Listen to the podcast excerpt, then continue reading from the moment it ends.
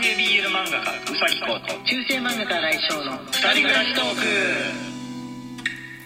はいこんばんはこんばんは。はい金曜日、えー今日はフリートークでやっていこうと思っております。はい、えーここのところね本当に暑い日が続くんですけど皆さんにもねあのー近況報告といいますか、えー暑さ対策どうしてるみたいなお題を、えーさるさりげなく投げかけたりとかしているんですけども、たまに答えてくださったりする方がいるんですけどね。もしよかったら、えー明日明日の21時、えー土曜日の21時から、えーライブ配信をやりますので、えーその時にでも持ってきてください、えーそれぞれの、えーご家庭、えー人々の、えー暑さ対策どうしてるのかぜ知らないけどやってみた方がいいなってのがあったら真似したいなと思いまして。はい。はいじゃあ、えー、フリートーク始める前にギフトの方を読んでいってみてもらおうかと思っております。よろしいでしょうか、昨日のね、えー昨日ちょうど6月末日だったんで、えーろえー毎月末日にやっているサンクスギフトっていうものがあるんですけれども、はい。ラジオトークさんのもの、えーそれいただいてるやつをいくつか紹介しつつっていう風な感じでよろしいでしょうか？はい。ゆうこんさんよりサンクスギフトに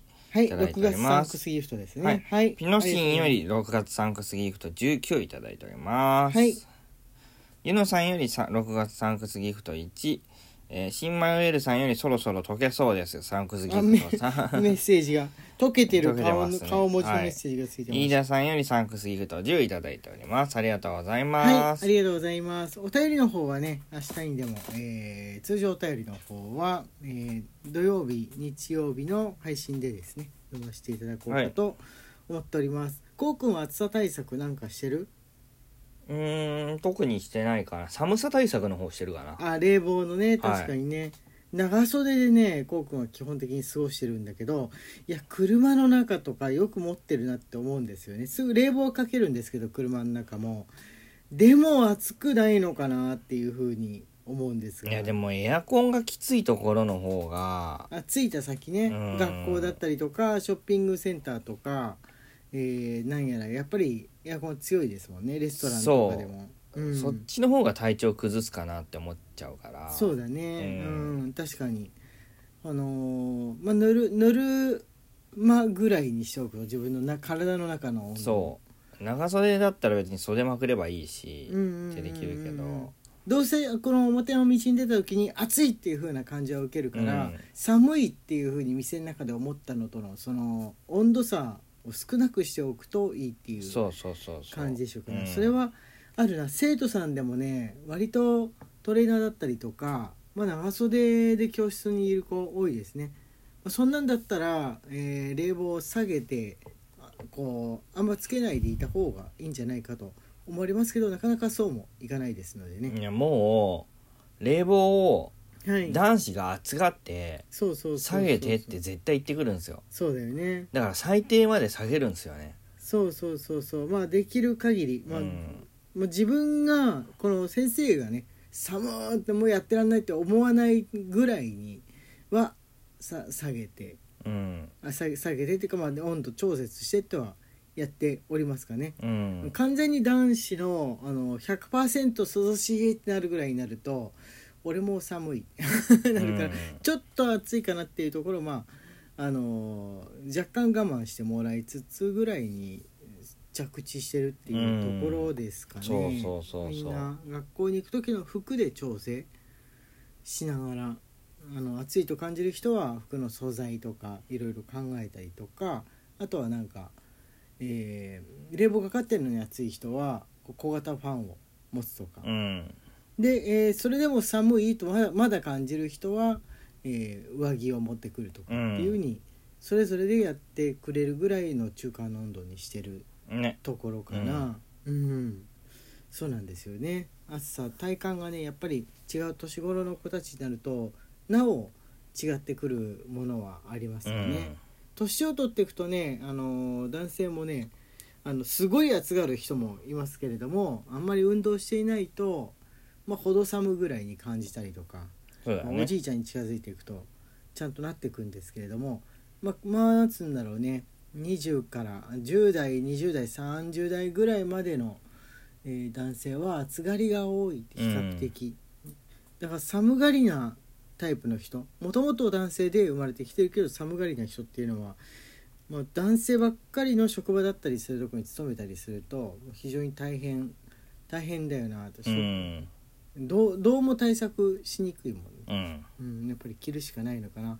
まあでも暑がりの子からはねこれ以上脱いで上半身裸とかになるわけにえいかないからどうしたらみたいな風には聞くことはありますよね。まあでもね男子と女子は寒い暑い論争が始まりよりますし そうだね。うん。毎年恒例ではありますかね。あるけど男子の温度に合わせると、うん。やっぱ女子の中から寒いっていう子が出てくるってちなみに自分も寒い方なんですけど、うん。男子の温度に合わせるうん。と、まあ、よく、うん。あの会社勤めしている人からもツイッターとかね SNS で見かけるあれですよね。うん。毎年毎年。職場のおじさんに合わせるともう冷蔵庫みたいみたいなのとか、うん。うん、あと逆に男性だとなんかこう寒がりな人が多いからか冷房の温度節電してるのか緩くしてあるからもう暑くってたまんないから汗臭いって言われないように怖いっていう。うんことを、えー聞きはしますかね、うん。汗臭マンばっかりになられると困りもするんだけど最近の男の子でも汗臭マン本当にいなくなった気がする。あれは親がいます。デオドラント。あままだいる。うん。まだいましたか、まだいましたかなんか昔よりかはすごい少なくなったなっていう風に感じてるんですけどニキビだらけの子とかもあんまりいなくなったから、うん。あのーここ20年ぐらいでね、うん。親親が小学生から中学生にかけての時の教えが変わったのかなっていうふそうだね。親親にとってみればもうその毎日シャンプーをしてで脇の下にシューをするみたいなのっていうのは当たり前の商品としてもう思春期の始まりから売られてる世代になったとまあまあまあそうだね。うん。丸と男も女うも、ん。ちょっとその前まではねまだなかったの、うん。本当にあれってあの70年代後半ぐらいから始まったシステムだから、うん。ギリなかったうん。親御さんたちが昔はいたんですけど今はもう朝シャン世代以降の親御さんたちなんで朝シャン説明してあげて。はい。えー朝にシャンプー夜あのシャンプーする時間がなかった時は朝にシャンプーしたりとか夜もシャンプーして朝臭いといけないからまたシャンプーするみたいなはい。のが流行った頃があるんですよ。あの香水ブームとかがまだ来てない頃とにかくあの髪の毛の香りを良くしておけばこの異性に好かれるっていうこと自体が流行ったことあるんですよね。はいで、えーまあ社会問題にもなったと。ちょっと水道代の使いすぎではないかと。親子で揉めるとか。う、うんんなどなどで。ただ、えーそれまではおそそのよりも前はね、まあ、自分のその子供の頃ってお風呂は1週間に1回とか3日に1回っていうお家多かったんで。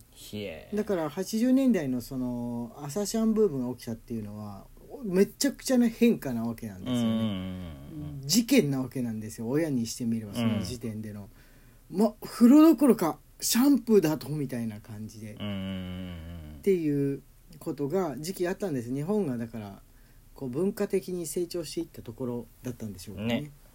まあ、そういう時のね大人っていうのはわけのわからないことを言ってくるものですよ。別にうちの親はねあのそんなに言わない派文句言わない派ではあったんですけれども世間では、まあ、社会問題になってあのフランスの貴族なんていうものは風呂に入らなかったんだぞ実はみたいな謎の理論で 若者に責めてだからどうしたっていう 謎の理論でじゃあお貴族様は麗しいから真似してお風呂に入るの控えましょうねとでも言うとでも思ったかバカめっていうふうに 思うわけなんですけれどもあの先生方とかでもそういうふうに言って朝シャンのしすぎに対して、えー注意してくる人とかいましたね。あとなんかわけのわかんないあのボディシャンプーが流行ってるけどあれは石鹸と違って赤を落とさないから不潔だっていうふうに科学の先生がすごい息巻いてましたね。えー、まあ今だったら全く考えられないこと科学の先生がみたいな感じなんですけれども石鹸は赤を落とすものだから赤っていうものがその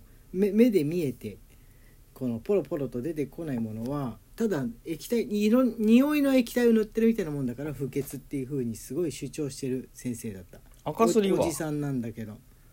赤すりは清潔でしょそのおじさんにとってみれば。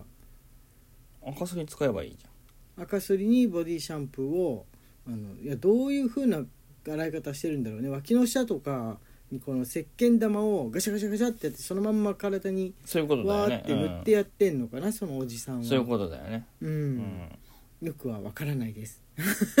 まだ生徒がそんなにじゃあ先生はどうなんですかみたいに聞くっていうあの時期じゃなかったの、うん。うん。それ不良ぐらいしかねそんなに聞かないかうんったね、まあ、高校ぐらいになったら多分俺が率先してねあの歯向かってたから先生に。うん。聞いたのかもしれないんですけれども、うん、その時はみんなおとなしく中学生だとおとなしく聞いておりましたね。なるほどね。変な話をしてるうちにえー時間が来てしまいました。皆さんの暑さ対策、えーぜひ教えてください。最後にギフトのご紹介をまた少しして終わりにしようかなと思ってるんですけどよろしいでしょうか、はい。ちょっと前にいただいたやつですね。もうこれ応募完了しているやつですけども収録ギフト応募券などです。はいはいゆうさんより収録ギフト応募券に、飯田さんより収録ギフト応募券に、ゆきさんより大好き1、青いらさんより癒されました1、はいみちるさんより元気の玉1いただいております。ありがとうございはい、ます。ありがとうございます。おえー収録ギフト応募券はもうしっかりと応募できてますので安心してください。まだね実はいただいてるのあるんですけれども、あと紙トーク投票券とかもね、紙トーク投票券はわかんないけど、えー収録ギフトはまた今度あのやることがあるかもしれませんし、その時もまたよろしくお願いします。中世漫画家新井翔と男性 BL 漫画家うさきこうの二人暮らしトークでした。た。Twitter のフォローと番組のクリップ、Instagram のフォローの方もよろしくお願いします。はい、また明日ね。え？